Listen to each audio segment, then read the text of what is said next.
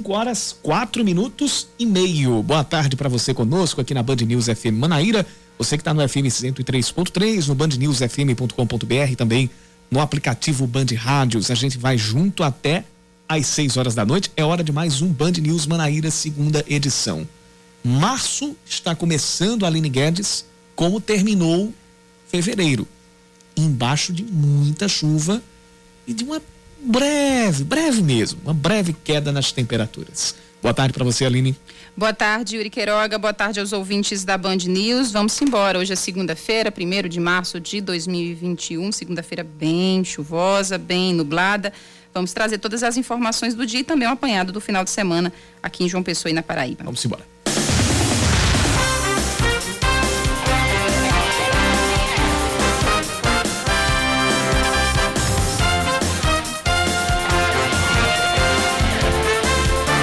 Secretaria de Saúde de João Pessoa deve prestar uma entrevista coletiva agora, no final da tarde, para fazer um balanço de ações contra a Covid-19. Estarão na coletiva o secretário Fábio Rocha e os integrantes do Comitê de Enfrentamento ao Coronavírus. Na pauta também estão incluídas a análise da situação de contágio e o processo de vacinação. Mais informações em instantes.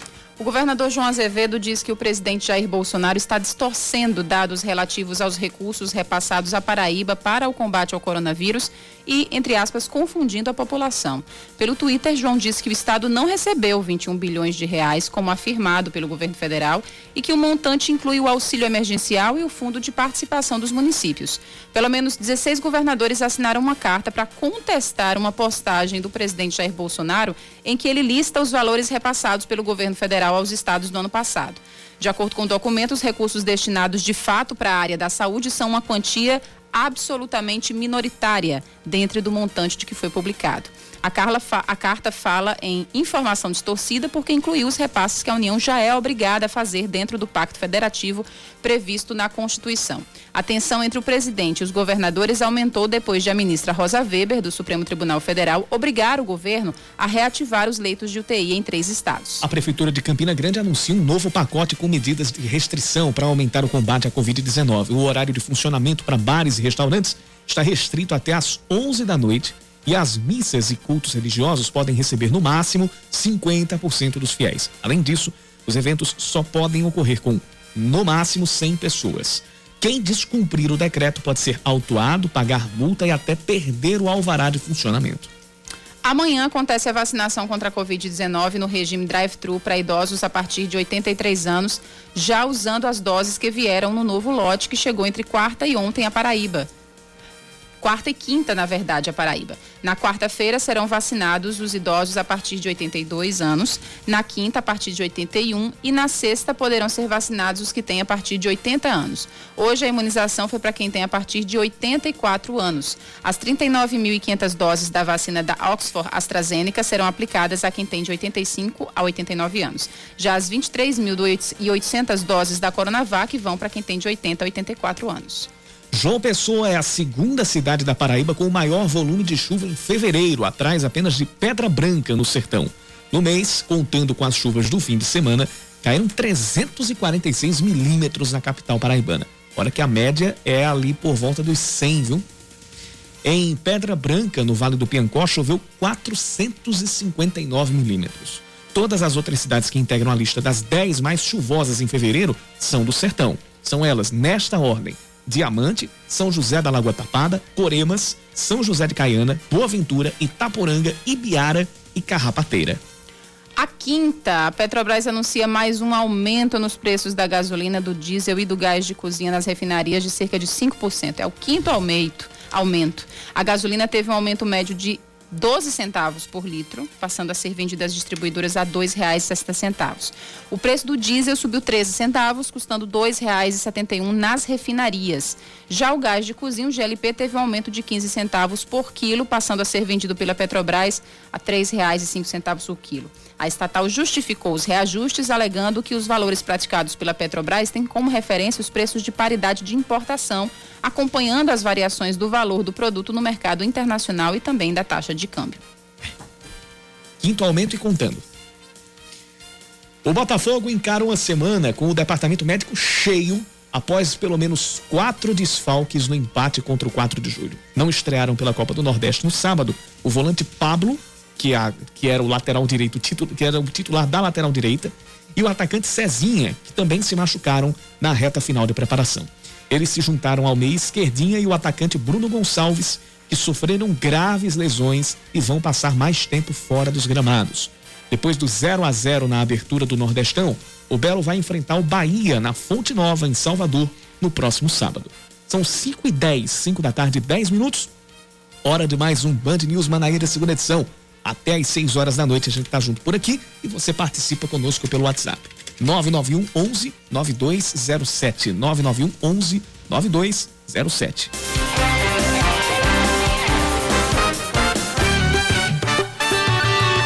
Band News. Tempo.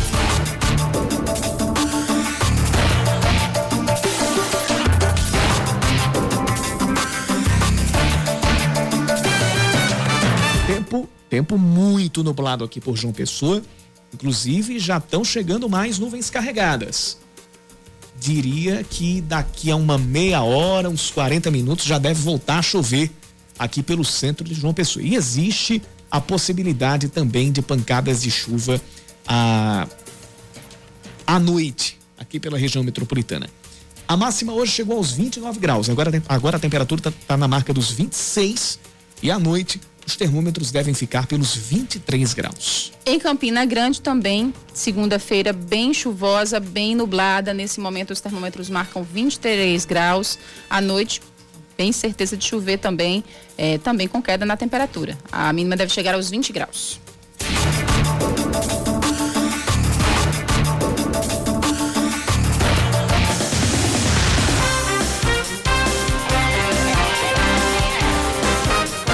5 da tarde e 11 minutos. Como eu falei agora há pouco na, na, na, escalada, a gente tem agora à tarde uma, ou a previsão de uma entrevista coletiva da Secretaria de Saúde do município. Essa entrevista vai começar ainda. Ela estava prevista para começar às 5 da tarde, ainda não começou. Vai ter o secretário de Saúde do município, Fábio Rocha. Ele deve tratar uh, de como anda o processo de vacinação contra a Covid-19 aqui em João Pessoa e também sobre a situação do contágio e as ações desenvolvidas durante esses últimos, esses, essas últimas semanas, especialmente é, frente ao aumento do número de casos e o aumento do número de internações. Quem está acompanhando essa entrevista coletiva que ainda vai começar, que ainda vai começar, é o repórter da TV Band Manaíra, Matheus de Souza, quando a gente tiver mais informações, quando a gente tiver já o apurado da entrevista coletiva, a gente ah, aciona lá na sede da Secretaria Municipal de Saúde o Matheus de Souza para trazer ah, todas as informações aqui. A gente tem agora mais um balanço sendo divulgado pelo governo do estado e a gente, e aí no caso em relação ao, aos números da Covid-19, infelizmente a gente ultrapassou a marca de 4.500 mortos pela Covid aqui na Paraíba. Nós chegamos a 4.526 mortes. Nas últimas 24 horas a gente teve 16 novos óbitos. Se a gente somar com aqueles que também foram contabilizados, mas que foram de dias anteriores, 30 novos óbitos foram uh, contabilizados pela Secretaria de Saúde do Estado. Essas mortes foram do dia 26 de fevereiro até hoje. Novos casos, 1.144. Foram 1.144 novos casos. Vou, vou, vou, só confirmar aqui porque é, é isso mesmo. 1.144. É, e aí o número subiu para 222.259 casos confirmados da, da Covid-19 desde o início da pandemia. Número de recuperados já está em 158.550, com 236 que, testa, que atestaram a recuperação de ontem para hoje. Sobre a cobertura vacinal, a gente já está em todo o estado se aproximando das 150 mil doses já aplicadas. Agora são 147.955, sendo 35.554 já tendo tomado a segunda dose então, esperando o período ali de 21 dias para é, para ter aquele, aquele estágio de plena imunização contra o coronavírus. Ocupação de leitos aqui na região metropolitana de João Pessoa já está na marca dos 87%. No sertão do estado teve uma breve queda, foi para 69%, mesmo assim está alto. E tem alta em Campina Grande. Campina Grande subiu para 64% esse índice, de acordo com esse balanço divulgado hoje pela Secretaria de, pela Secretaria de Saúde do Estado. 54 pessoas foram internadas nas últimas 24 horas, segundo o Centro de Regulação Hospitalar.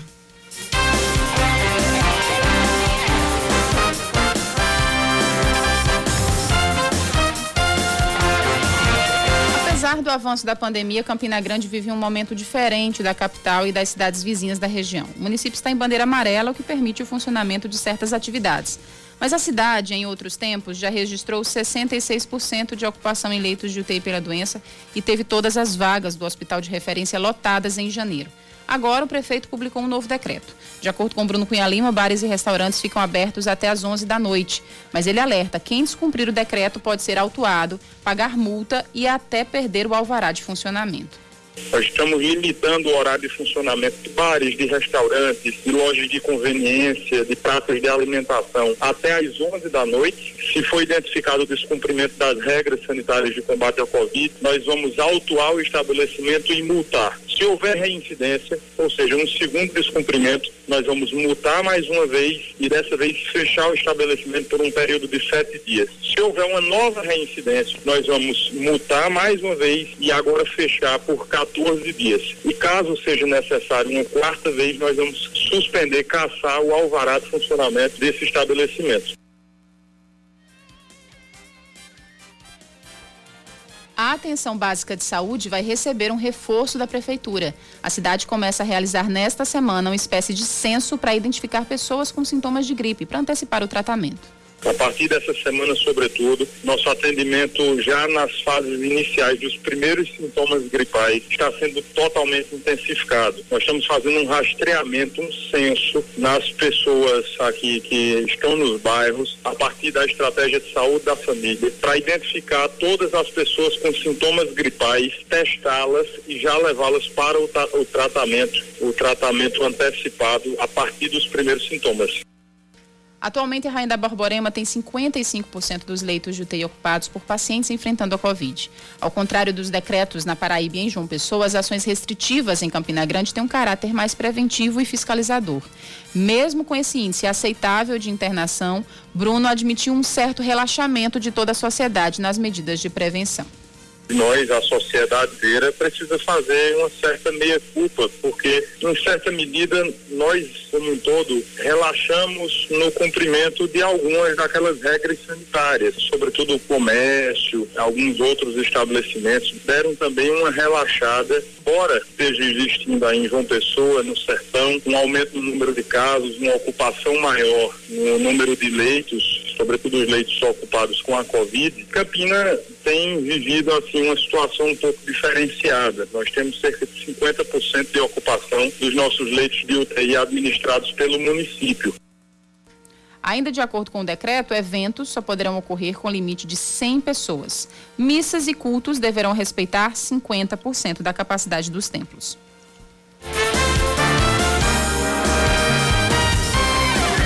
A partir de hoje, a vacinação de idosos está sendo ampliada aqui em João Pessoa. E a gente tem mais detalhes com a repórter da TV Band Manaíra, Juliana Teixeira. Fala, Ju. A Prefeitura de João Pessoa hoje amplia né, a idade de vacinação dos idosos. A partir então de hoje, 84 mais. Vou conversar com Fernando Virgulino. Ah, Fernando, ah, quais são os pontos de vacinação? Qual a documentação é necessária nesse momento e qual é a média prevista de idosos para esse momento. Isso, os locais de vacinação serão Shopping Manaíra e Shopping Mangabeira para a primeira dose desses idosos.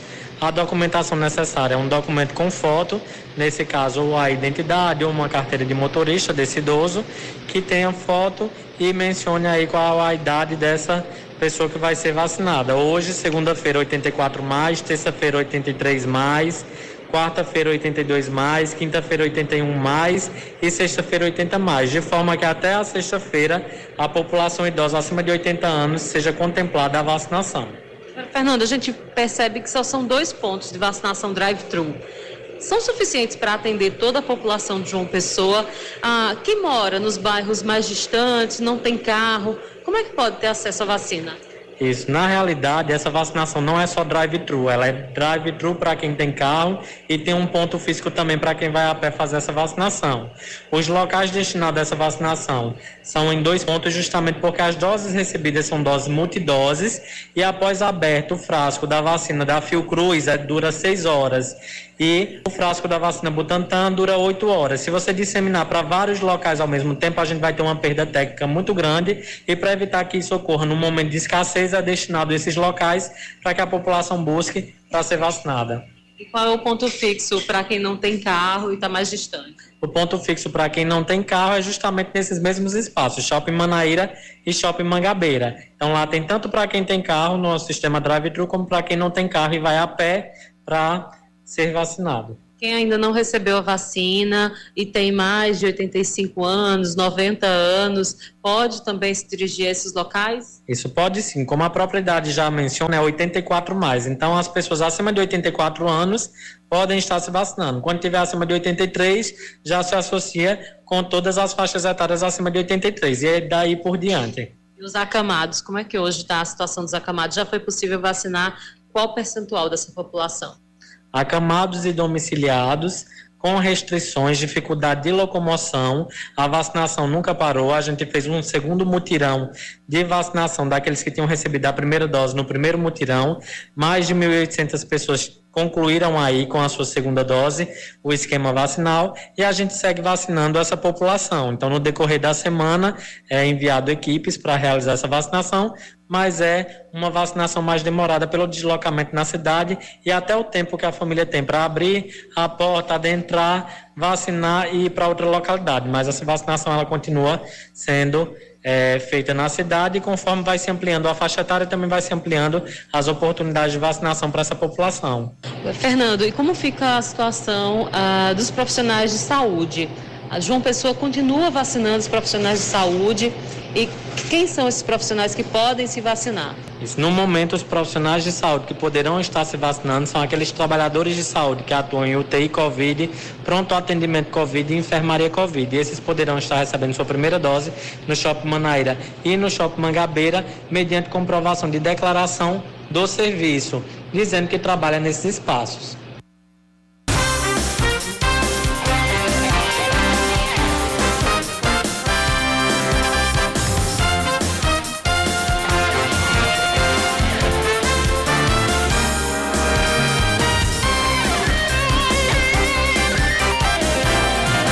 Volta às 5 da tarde e 24 minutos. O professor Antônio Fernandes, nomeado reitor da UFCG pelo presidente Jair Bolsonaro, afirma que já começou o processo de transição. Em nota publicada hoje, ele pediu que seja seguido o princípio da razoabilidade para que a gestão não seja impactada. Terceiro colocado na lista tríplice, Antônio Fernandes foi convocado pelo ex-reitor da Universidade Federal de Campina Grande, Vicemário Simões, e pelo reitor em exercício, Camilo Farias, em um comunicado publicado ontem. Enquanto isso, estudantes, professores e servidores devem realizar hoje, em frente, na verdade, começaram a realizar já, né? Em frente à reitoria da instituição, a manifestação contrária à nomeação do novo reitor. Eles protestam contra o que chamam de intervenção do governo federal na UFCG. Começam a funcionar hoje, sempre das sete e meia da manhã até as quatro da tarde, dois novos centros de atendimento à Covid-19 em João Pessoa. Um deles é na Escola Municipal Zumbi dos Palmares, em Mangabeira, e o outro é na Escola Municipal Seráfico da Nóbrega, em Manaíra. Os locais são destinados à realização dos testes para detecção da doença e têm o objetivo de evitar aglomerações nas UPAs apenas para testagem. No momento do exame, o paciente deixa um número de WhatsApp e autoriza que a Secretaria Municipal de Saúde envie o resultado por meio de mensagem de aplicativo. A Associação dos Magistrados da Paraíba pede a suspensão do expediente presencial do Poder Judiciário no Estado para preservar os profissionais temendo o contágio pelas novas variantes do coronavírus. O documento é assinado pelo presidente da AMPB, o juiz Max Nunes de França, e foi entregue ao presidente do Tribunal de Justiça da Paraíba, Saulo Benevides. A intenção é diminuir a circulação de pessoas nos fóruns das comarcas e na sede do Tribunal de Justiça. Segundo a assessoria de Saulo, o ato da presidência do tribunal com as novas medidas de prevenção deve ser publicado ainda hoje. As aulas do, da rede estadual de ensino na Paraíba recomeçam hoje para o primeiro semestre de 2021 de forma remota.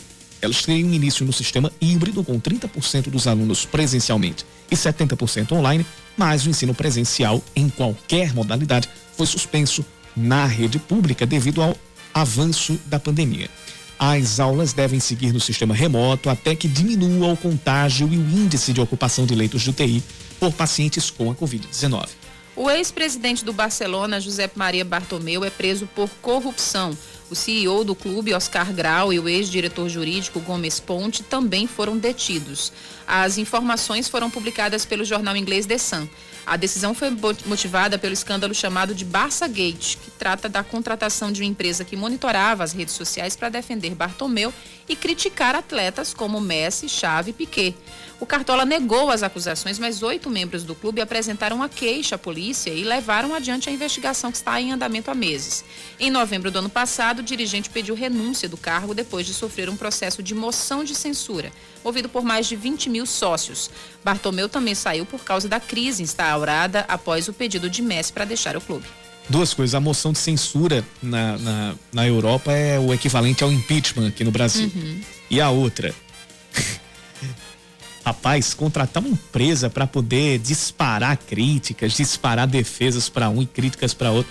Isso tem sabe, cheirinho de outra coisa, isso, né? Isso aqui, qualquer semelhança com o que a gente vê aqui no Brasil pode ser mera Vai coincidência. Seja, né? Pode ser.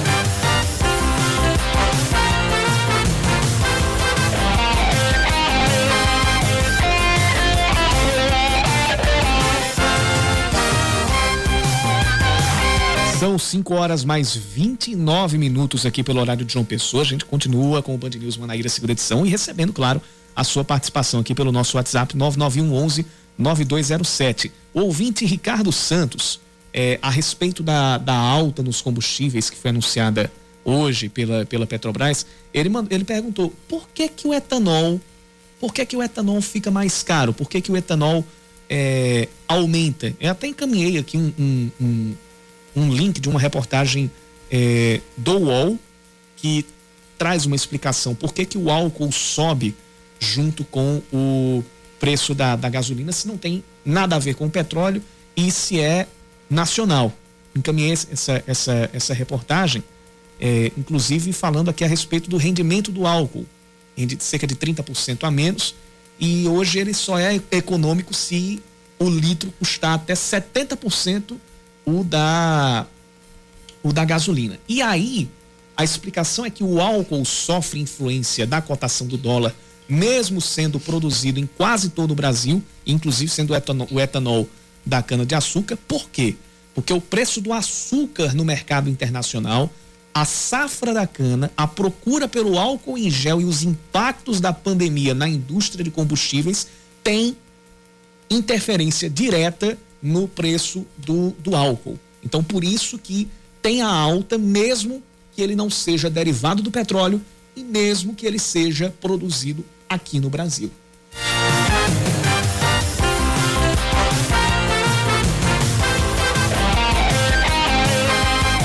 Dezoito por cento das ligações recebidas em 2021 pelo SAMU em João Pessoa eram trotes. Isso mesmo, 18%. As informações estão chegando com Leandro Oliveira. 2021 mal começou e aquela velha brincadeira sem graça e que na realidade é um crime já vem atrapalhando o trabalho do SAMU de João Pessoa em mais de 8 mil vezes. A cada 100 ligações atendidas pelo serviço, 18 são trotes. O responsável pelo apoio técnico do SAMU, Alisson Adriano, lamenta os prejuízos causados. A exemplo de pacientes reais que ficam à espera de socorro enquanto as linhas telefônicas estão ocupadas por criminosos. Podendo levar inclusive até a morte, porque aonde poderia estar sendo atendido um paciente com uma situação real, então essa viatura pode estar saindo para atender uma situação a qual não existe.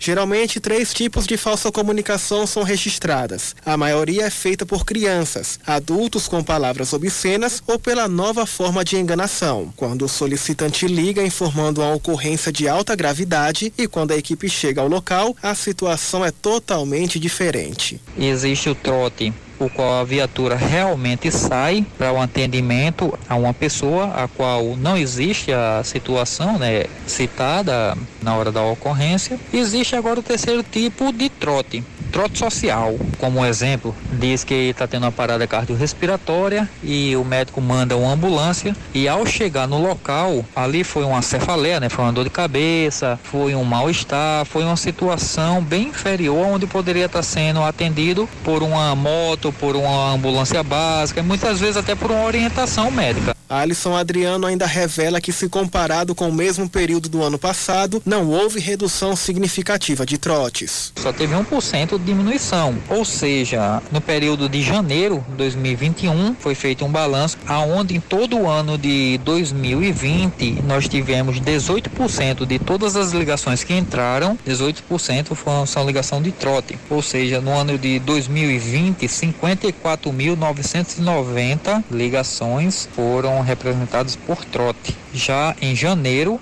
de 2021, 4.463 ligações são representadas por trote. A falsa comunicação, quando é identificada, vai para um banco de dados. De lá ela é encaminhada para as delegacias tomarem as devidas providências. A punição vai desde a prisão de seis meses a um ano, além de suspensão temporária ou cancelamento definitivo do serviço de telecomunicação, com multa de quinhentos reais.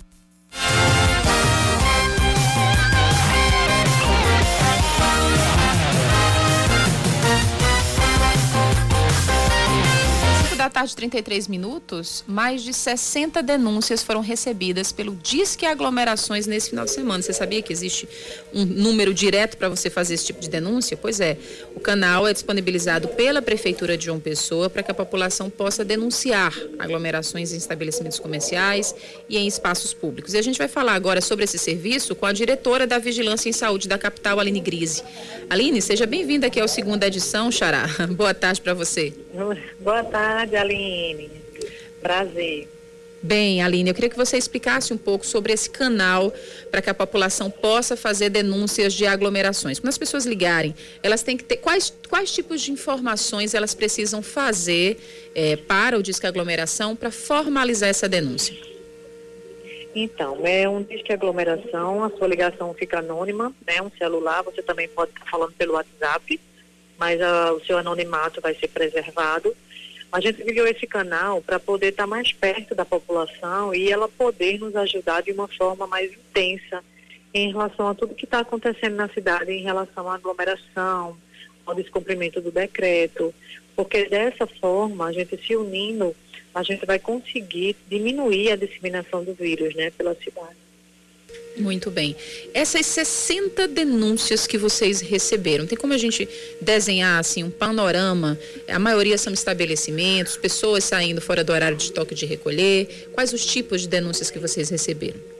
Isso, a gente tem de toda, toda forma, né? A gente tem desde festas na né, rua, aglomeração em, em praças, a gente tem descumprimento de bares, a gente tem descumprimento de lanchonetes, que é para fechar às 21 horas, então quando a gente chega depois, ainda está aberta. E aí foi um intenso, está sendo uma intensa fiscalização, né? De domingo a domingo a gente está na rua, de manhã, de tarde, de noite, até meia-noite, para tentar combater e conscientizar, né? As pessoas, os proprietários, os donos do estabelecimento, que se a gente se resguardar e seguir o decreto, as coisas podem vir a melhorar na nossa cidade, né? Totalmente. Aline, o que é que acontece quando, é, quando as pessoas, quando o cidadão liga para um 60, né? Ele vai falar com os técnicos da ouvidoria e aí o que é que acontece? Qual o procedimento a seguir? Pronto, a gente tem a ouvidoria, né, que é 160, ela só funciona até 5 horas. Mas a gente está agora com um novo telefone que é de, de 8 à meia-noite, de domingo a domingo. Então, o ideal é estar tá ligando para esse número, que é o, 8, é o 98600 4815. A partir do momento que a denúncia chega, a gente já encaminha para os órgãos responsáveis, onde a gente tem um grupo. Se a vigilância sanitária tem que atuar, vai a vigilância, PROCON, Guarda Civil, Polícia Militar. Se for aglomeração em rua, se for paredão, festa clandestina, a gente encaminha para a polícia e a polícia manda o pessoal ir lá no local. Então a gente está trabalhando uma força-tarefa em conjunto, né, para que a gente aí, todos os órgãos juntos, possamos vir fazer alguma coisa pela população que está seguindo né, o decreto, que está se resguardando e que está denunciando essa aglomeração. No caso da confirmação né, de um estabelecimento que está aberto no, fora do horário, de qualquer tipo de descumprimento, o que é que acontece? O local pode ser interditado? É, há algum tipo de sanção? Isso, se o estabelecimento ele já for reincidente, vai ser interdição imediata e ele vai permanecer interditado por sete dias. Se ele for incidente, né, foi a primeira vez, a gente vai notificar, mas aí a gente já pode estar autuando, pode estar multando pelo descumprimento do decreto em si, porque o decreto é muito claro, né? O, o decreto precisa ser cumprido, então os estabelecimentos precisam entender que até 10 de março a gente precisa cumprir o decreto. Muito bem. Vamos só repetir, por favor, Aline, esse número, porque tem um 160, que é o, o número da ouvidoria, mas você já falou de outro Isso, número que, que funciona fica... até meia-noite. Vamos repetir para o pessoal anotar. Que esse que fica meia-noite é bem melhor, né? Que é de domingo a domingo. É o 98600 4815. Muito bem, 98600 4815. 15. A gente conversou. 15, esse telefone está de domingo a domingo, das 8 à meia-noite. Muito bem, maravilhoso. A gente conversou com a diretora da Vigilância em Saúde da capital, Aline Grise. Aline, muito obrigada por sua disponibilidade em conversar com a gente. Bom trabalho, eu sei que é muito trabalho. Força e muito trabalho para você. Sim, Bom fim de tarde. Obrigada. Foi um prazer. Até logo. A gente conversou então aqui no Band News Manaíra, segunda edição, com a, a diretora da Vigilância em Saúde aqui da capital, Aline Grise. Agora são 5h39, nós voltamos já já.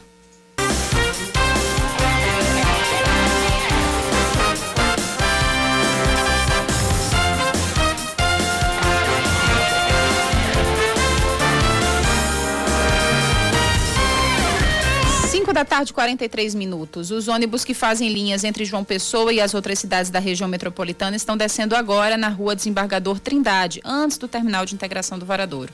A medida foi tomada pela CEMOB depois que uma cratera foi aberta pelas chuvas na plataforma C da integração. Outra cratera se abriu na Rua das Acácias, no bairro do Miramar. Além das duas, um outro buraco se formou e afetou a ciclovia e o calçadão do trecho final da Avenida Cabo Branco. Os locais foram interditados. Em uma carta direcionada à nação brasileira, secretários de saúde de todo o país listam uma série de medidas encaminhadas ao governo federal para tentar evitar o agravamento da pandemia de coronavírus. O Conselho Nacional dos Secretários de Saúde defende, por exemplo, um toque de recolher nacional entre 8 da noite e 6 da manhã. O documentário, come, o do documentário, documento, perdão, começa dizendo que o Brasil vivencia, perplexo, o pior momento da crise sanitária provocada pela Covid-19. No texto, o CONAS faz críticas ao governo federal, salientando a ausência de uma condução nacional unificada e coerente no enfrentamento do coronavírus. A carta recomenda, entre outras coisas, a suspensão das aulas presenciais e o fechamento de praias e aeroportos. O, o, o, João Pessoa permanece sob alerta laranja de acumulado de chuvas junto a outras 14 cidades da região litorânea. O alerta foi emitido pelo Instituto Nacional de Meteorologia, o INMET. Além disso, mais de 60 cidades do sertão estão em alerta amarelo, que prevê chuvas de 20 a 30 milímetros por hora ou 50 milímetros no acumulado. O governador João Azevedo anunciou o início dos estudos para a implementação do subsídio salarial das carreiras das polícias civil, militar, penal e do corpo de bombeiros.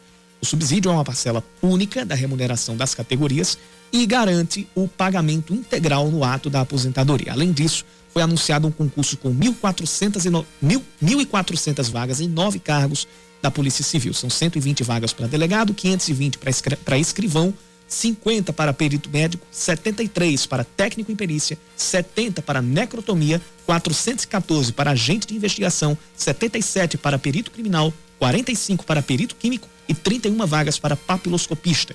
O edital vai ser divulgado em breve no Diário Oficial do Estado. 5 e 45 vamos direto à sede da Secretaria Municipal de Saúde, onde acontece agora uma entrevista coletiva para tratar do balanço das ações desenvolvidas para enfrentar o avanço da Covid-19. Quem fala neste momento é o médico doutor Felipe Proenço. Vamos ouvir. Então já foram mais de 34 mil doses. Com relação à primeira dose, que foram é, distribuídas para João Pessoa, que chegaram a João Pessoa. No próximo slide, a gente tem a segunda dose. Né? Vou baixar um pouquinho aqui para diminuir a microfonia. Pronto. É, então, foram mais de 16 mil da, relativas à segunda dose que chegaram para o município de João Pessoa. Aí pode passar. E, do ponto de vista da aplicação, 39.049 doses com relação à primeira dose já aplicadas. Sabe que hoje a equipe estava vacinando, o Fernando está aí também é, acompanhando, né, coordenando esse trabalho. Então, é, com isso, já se atingiu um percentual importante dos trabalhadores de saúde, já se atingiu um percentual importante dos idosos. Hoje começou a vacinação a partir de 84 anos, amanhã a partir de 83. E também com relação a trabalhadores de saúde na faixa etária de 60 a 80 anos, mais de 2 mil doses aplicadas com relação à primeira dose. E no próximo slide, lembrando né, que segue, então, a campanha de vacinação está sendo feita também a segunda dose no ginásio Ronaldão e segue a campanha de vacinação nos, nos formatos drive-thru do Shopping Mangabeira e do Shopping Manaí. Próximo. E aí, para finalizar, lembrar que tem sido importante esse investimento que tem sido feito no município para a testagem do SPPCR, então, além das unidades de saúde, a realização dos ginásios também, a ideia disso, qual é a importância disso? É captar as pessoas ainda no período sintomático, ainda quando as pessoas podem estar transmitindo. E enquanto a pessoa aguarda o resultado do exame, permaneça em casa, a não ser que seja para procurar o serviço de saúde, que haja uma orientação expressa do serviço de saúde e que o serviço de saúde vai estar entrando em contato com essa pessoa. Né? Essa pessoa poder estar monitorando oximetria. Então, essa questão de aguardar em casa para não aumentar a transmissão é, o rastreamento dos contatos, então, essa busca pelas pessoas que tiveram uh, um contato com uma pessoa com confirmação do diagnóstico, e o plano de inquéritos por bairro. Né? Assim como a gente tem acompanhado a situação de um número maior de casos em determinados bairros, também aumentar as testagens nesses locais para poder entender e continuar avaliando o comportamento da doença. Então, números bastante preocupantes, próximo slide deve ser o último, e né, precisamos estar bem atentos, estamos acompanhando diariamente, exatamente para reforçar esse alerta do momento muito crítico que a gente está vivenciando da Covid no município de João Pessoa.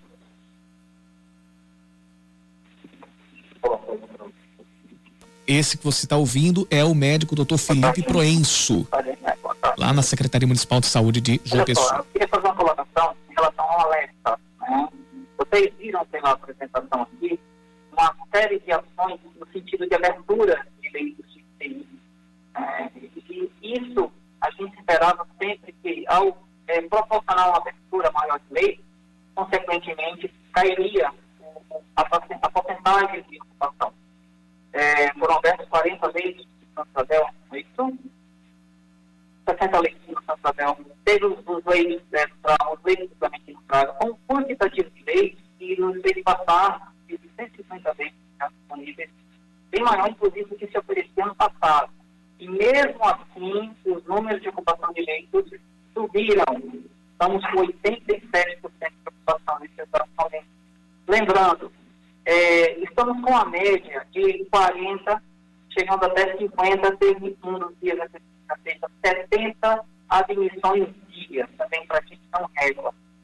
Então, é, a medida, a, a, gente lança um alerta no sentido das pessoas entenderem a importância das medidas que nós tomamos, assim como também do decreto, do decreto que foram a importância desses decretos, no sentido realmente que você colocou, evitar as aglomerações e evitar que se repita dia a dia esses números de internações, porque ele tem um. Existe um limite para a abertura dele. Né? Limite de pessoas, limite de espaço, enfim, é, nenhum sistema de saúde suporta que ele faça Então, mais do que nunca, todos vocês que estão vendo agora fazem parte desse processo também, que são, é, digamos, os grandes é, personagens que irão contribuir para que a gente não entre numa situação ainda mais. Então, é o recado que eu quero deixar. E semanalmente a gente vai estar expondo esses números para vocês e vamos fazer um trabalho conjunto, conscientização e ação. Bom, essas foram as palavras do médico Dr. Felipe Proenço, que a Aline ia dizer, não é, que ele integra a, o comitê de enfrentamento, o, o, comitê de enfrentamento à Covid-19. Ele faz parte agora da, da, da entrevista coletiva que está sendo concedida neste momento lá na sede da Secretaria Municipal de Saúde, é, que também tem o secretário da pasta, Fábio Rocha. O que a gente ouviu agora é, nesse, nesse trecho da entrevista coletiva foi a, um diagrama da, do aumento do contágio aqui em João Pessoa. E nesse último trecho, ele falou do aumento do número de leitos disponibilizados. Subiu ali para 60 leitos só no Hospital Santa Isabel. E mesmo assim, a gente teve um aumento na ocupação de leitos, chegando hoje aí dados confirmados pelo próprio balanço da Secretaria Estadual de Saúde, já chegamos a 87% dos leitos de UTI ocupados aqui na região metropolitana de João Pessoa. A gente vai ver aqui se a entrevista continua, a gente vai ouvir mais um, trecho.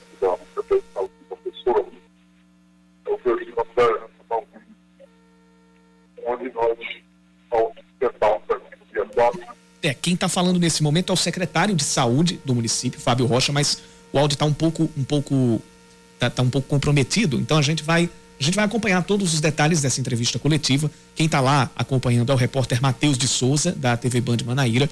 E logo que possível a gente já vai, já vai trazer uh, mais uma atualização com ele uh, sobre uh, que foi mais, que foi falado de mais importante, tanto pelo Fábio Rocha quanto pelo, pelo Felipe Proenço, que a gente conseguiu pegar boa parte ao vivo aqui no, no, no, no segunda edição, e também por outros integrantes do Comitê de Enfrentamento à Covid-19 aqui em João Pessoa.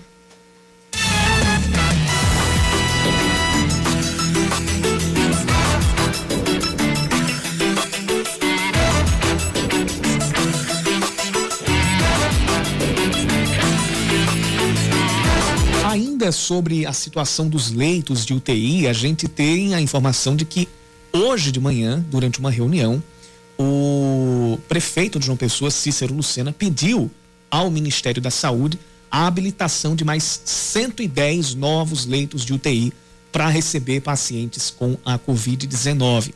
Essa reunião, como eu disse, aconteceu no, no início do dia. Também teve a participação do vice-prefeito Léo Bezerra e, segundo o prefeito Cícero Lucena, a reunião foi considerada produtiva e ele também falou a respeito da instalação de mais cinco novos leitos de UTI no Hospital Santa Isabel, com a previsão de, até a sexta-feira, mais 25 leitos de UTI serem uh, instalados lá no Pronto Vida, Hospital Pronto Vida, que fica no bairro de Tambiá, fica ali na Avenida Valfredo Leal. É, havendo a liberação desses novos 110 leitos, eles vão ser direcionados prioritariamente aos hospitais Santa Isabel e Pronto Vida, que já estão aí para receber é, esses reforços, independente do que for decidido pelo, pelo Ministério da Saúde. É, hoje também foi, foi falado na, na chegada de mais respiradores.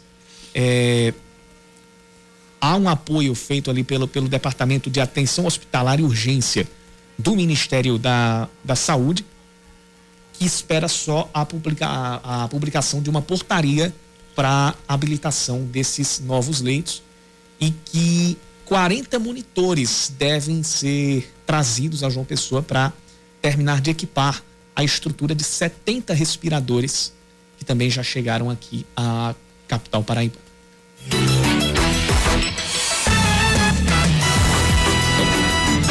Seu caminho. Informações da CEMOB, Avenida Pedro II está com trânsito pesado a partir do Hemocentro até o semáforo com a Avenida Rui Barbosa. No viaduto do Cristo, o trânsito está fluindo bem ali no sentido Geisel e aliás, no sentido Mangabeira e também no sentido Cristo. Na saída para o Geisel é que o fluxo é um pouco maior. A Avenida Hilton Souto Maior é que começa a ter trânsito pesado a partir do bem mais do bairro até a rotatória do Caíque, ali no sentido Trevo das Mangabeiras. E a Via Expressa Padre Zé está com trânsito bom em ambos os sentidos. Finalzinho lá da Avenida Beira Rio também está com trânsito bom, especialmente na ladeira de acesso para o bairro do Altiplano, no sentido centro. O sentido bairro está com um fluxo um pouco maior. Onde tem lentidão é na principal do Geisel, como quase sempre. E aí, especialmente no sentido bairro, ali perto da Central de Polícia. Ainda de acordo com a CEMOB, a gente tem trânsito bom na Avenida Cruz das Armas, eh, na altura do Mercado Público. E lá o maior, maior fluxo é no sentido bairro, ou seja, para quem está ainda no sentido centro BR 230, ou indo para o bairro, ou então à procura do trevo de Oitizê.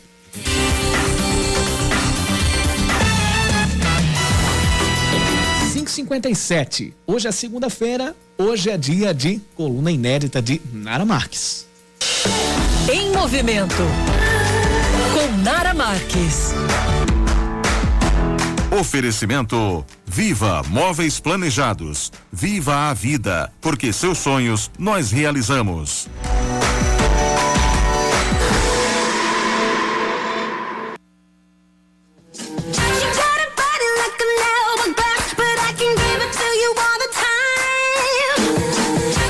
Meus amores. A coluna em movimento de hoje vai falar sobre um alimento que caiu na graça da dieta. Sim, quando falamos em dieta, sempre lembramos da famosa manteiga ghee. E quem costuma comprar sabe que ela é bem mais carinha que a manteiga tradicional, não é?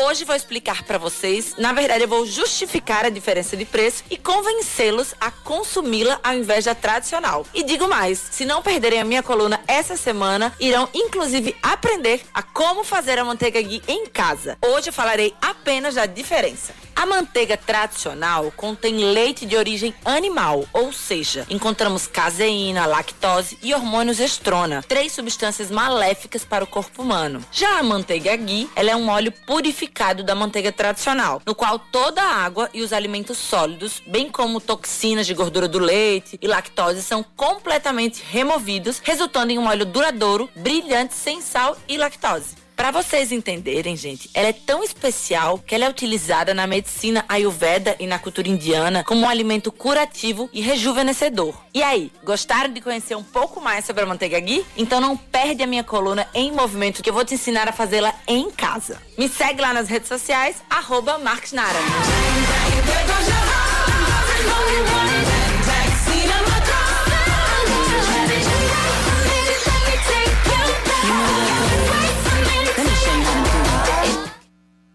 5 horas 59 minutos. Reinaldo Azevedo já está chegando e eu digo até amanhã e eu deixo na medida do possível, sem o contato físico, mas um abraço super especial para você ali. Pois é, Yuri Queiroga, eu também fico por aqui. Na verdade, eu que fico por aqui, né? Até às nove e meia da noite vem aí o É da Coisa com Rinaldo Azevedo, em seguida o Jornal da Band, depois a Voz do Brasil. Eu tô por aqui nos intervalos locais. Um cheiro, Aline, um cheiro a todo mundo. Vem aí, Reinaldo Azevedo.